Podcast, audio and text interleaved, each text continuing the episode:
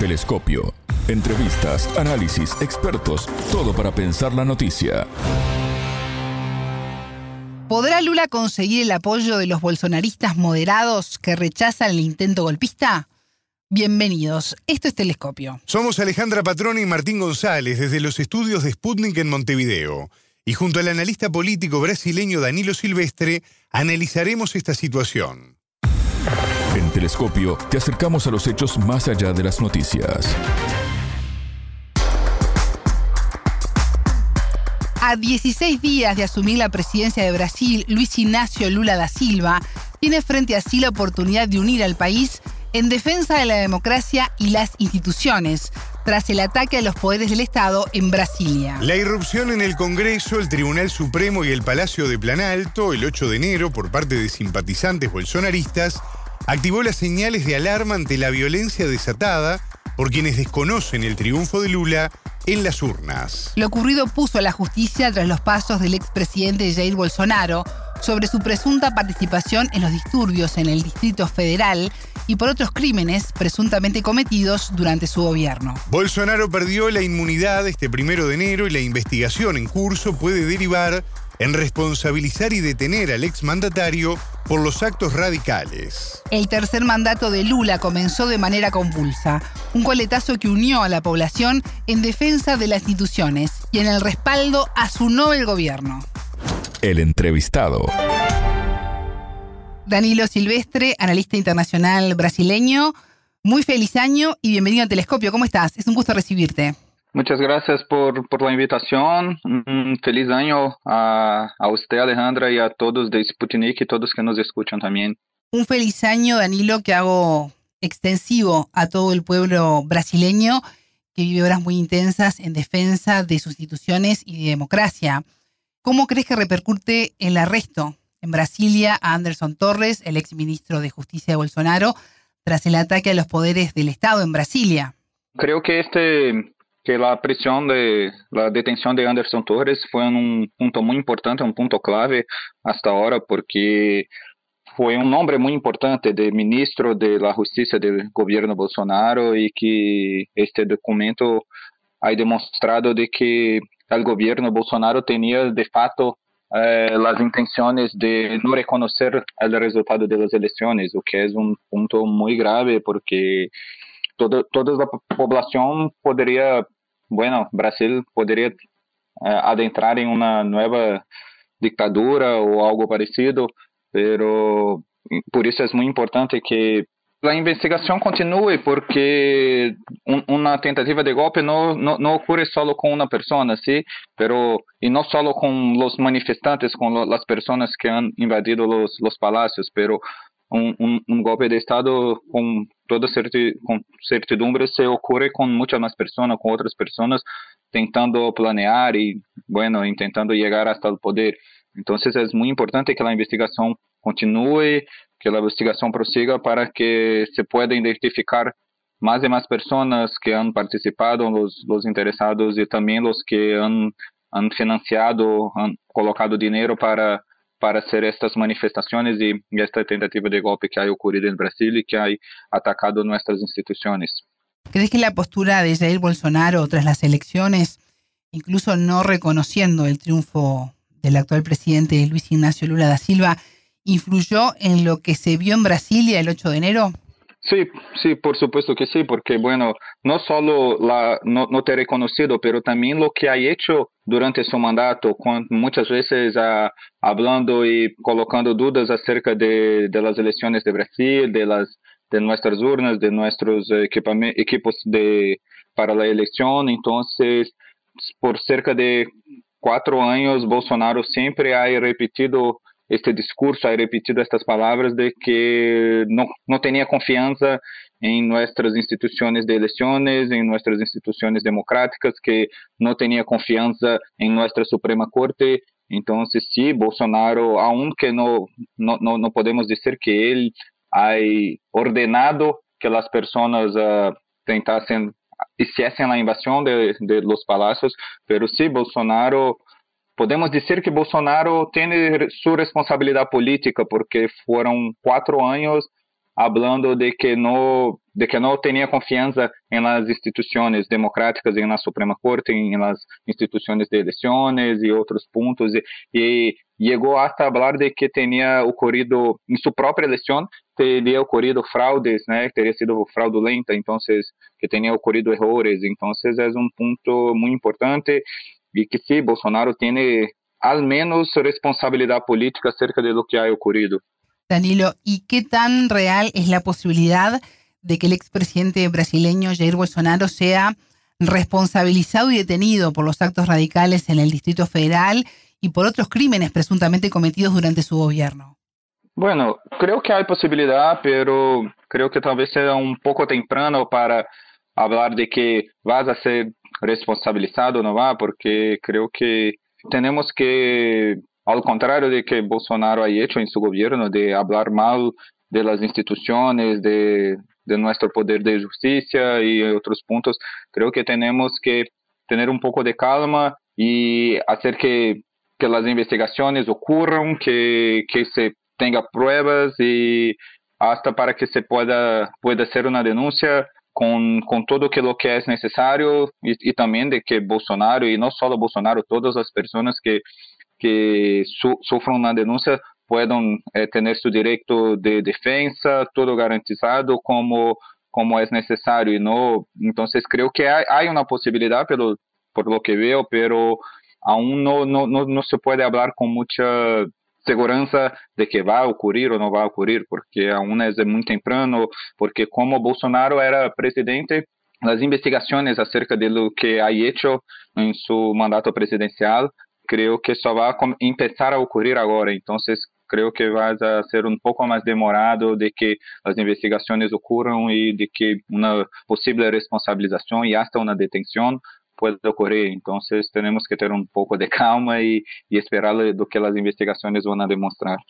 Danilo, aliados de Bolsonaro vienen defendiendo la aprobación de la propuesta de enmienda a la Constitución que propone la creación del cargo de senador vitalicio para, para el expresidente de la República. ¿Se quiere blindar al exmandatario con esto? Bueno, sí, creo que, que, los aliados de Bolsonaro tienen, quieren blindar, sí, a Bolsonaro, pero no, no creo que esta propuesta va a avanzar en, Congreso Nacional hasta incluso después de, de este 8 de, de, enero, de este 8 de enero, porque lo, lo, el clima político se quedó más favorable a, a, Lula y al gobierno actual que al Bolsonaro, porque fue como un tiro que ha salido por la culatra eh, estas manifestaciones y esta intenta esta invasión de los palacios. Hasta, y no solo creo que esta, que esta propuesta no, no, no avance, así como hay una otra propuesta de que de un gran aliado de Bolsonaro, un diputado gran aliado de Bolsonaro, de anistia, de perdão a, la, a los crimes políticos praticados eh, que foram praticados depois das eleições. Então, creio que esta proposta também não não tem clima para avançar, porque bueno, lo que ha ocurrido em Brasil no 8 de 8 de enero, então esta proposta de, de blindar Bolsonaro com senador vitalício e também a proposta de eh, perdonar as pessoas que han cometido crimes políticos depois das eleições, creio que por enquanto, creo que no, no, no, tiene muchas probabilidades de prosperar en Brasil. Los hechos de violencia en Brasilia eh, han sido el detonante de, algunos cambios. El presidente Lula destituyó por decreto a la dirección de todos los medios de comunicación públicos brasileños a raíz del tratamiento que realizaron de la toma de los tres eh, poderes públicos. Esto supone una reorganización. Eh, ¿Qué objetivo se tiene?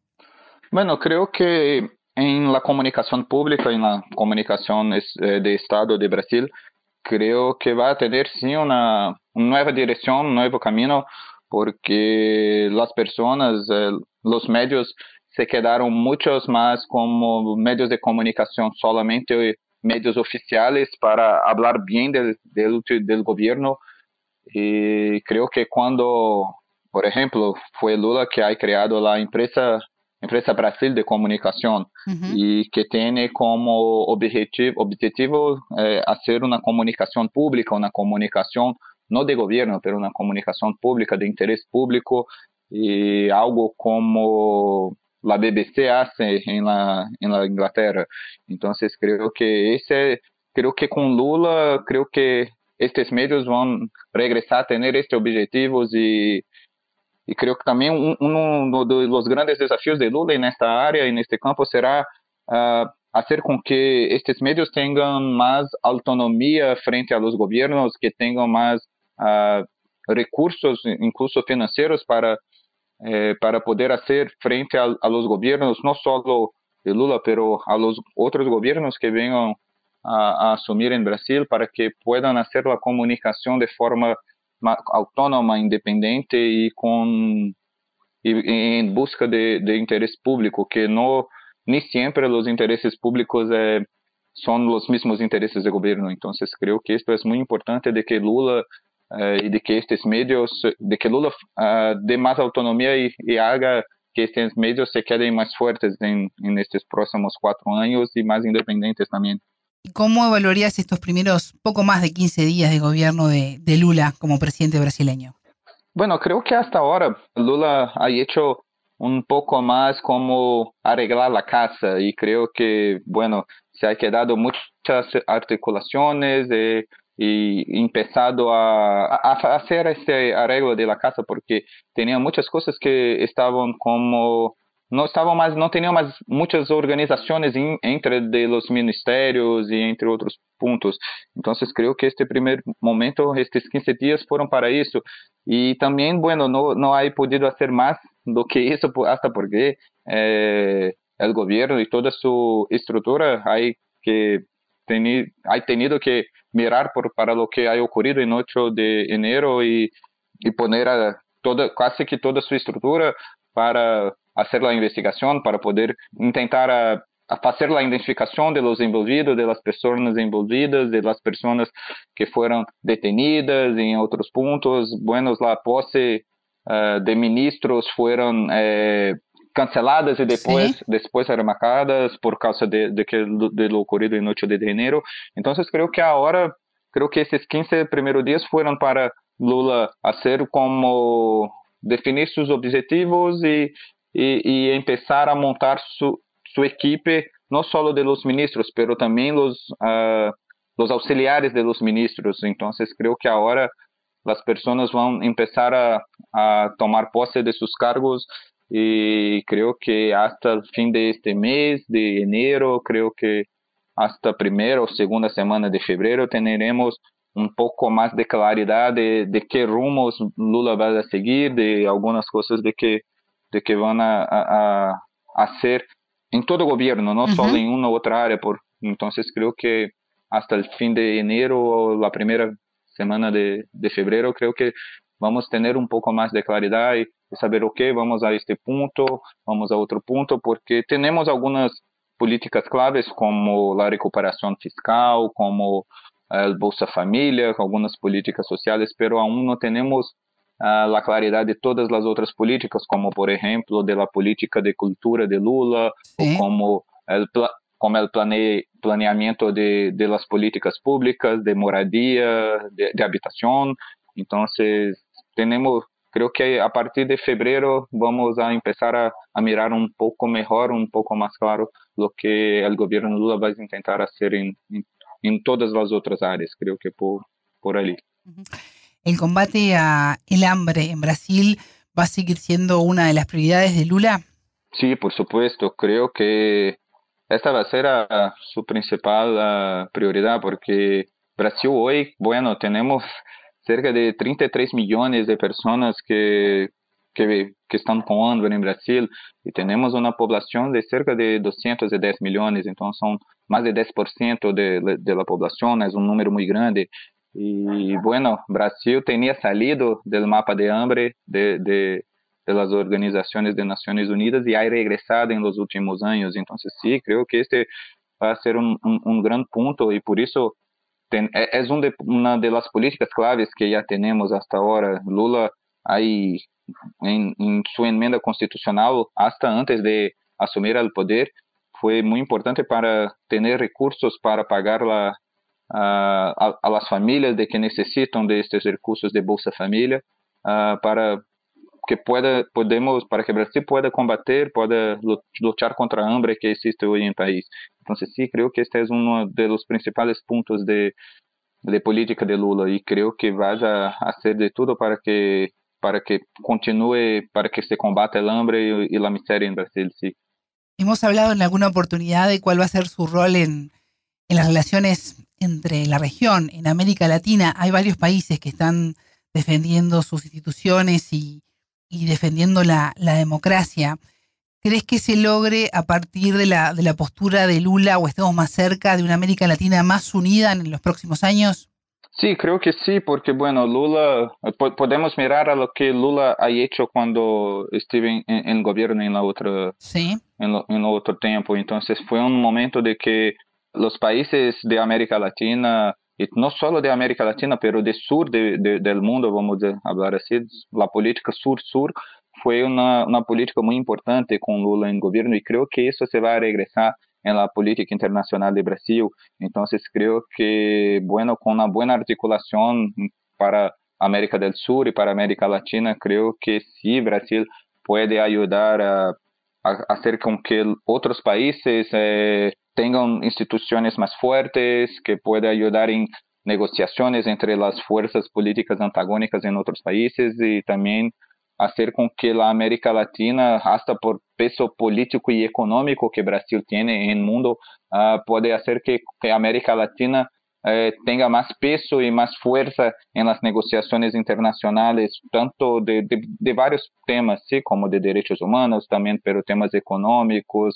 Então, creio que Brasil e com Lula e com e com este ponto, esta esta charla, esta negociação que Lula sempre ha feito com com os países da região, creio que sim, isso se pode tornar a América Latina mais forte que se puede ayudar al, desarrollo de los países de la región y también hacer más, tener más fuerza en las negociaciones internacionales, en los organismos internacionales. Entonces sí, creo que es un punto que puede ser importante hasta porque ahora hay muchos países con, con posiciones, con políticas parecidas como por exemplo Brasil, Chile, até Bolívia, entonces e até Uruguai que agora não é um, um, um não tem um governo de esquerda de Sim. progressista, pero pero é um governo que faz conversações com os outros, é uma uma direita democrática e não na ruta direita como de Brasil. Então, creio que é possível chegar a, a, a interesses comuns mesmo entre países que que no son de izquierda, que no son gobernados por partidos de izquierda. Entonces creo que sí es posible que Brasil va a tener una, una política de mucha charla, de mucha negociación y que, eh, y que América Latina se puede quedar fortalecida con eso. Danilo Silvestre, analista internacional brasileño, muchas gracias por estos minutos con Telescopio. Muchas gracias Alejandra y muchas gracias a Telescopio Sputnik. Telescopio. Ponemos en contexto la información. Hasta aquí, Telescopio. Pueden escucharnos por sputniknews.lat. Ya lo saben, la frase del día la escucharon en Telescopio. Todas las caras de la noticia en Telescopio. El clima político se quedó más favorable a, a, Lula y al gobierno actual do que al Bolsonaro, porque fue como un tiro que ha salido por la culatra estas manifestaciones y esta invasión de los palacios. Telescopio un espacio para entender lo que sucede en el mundo.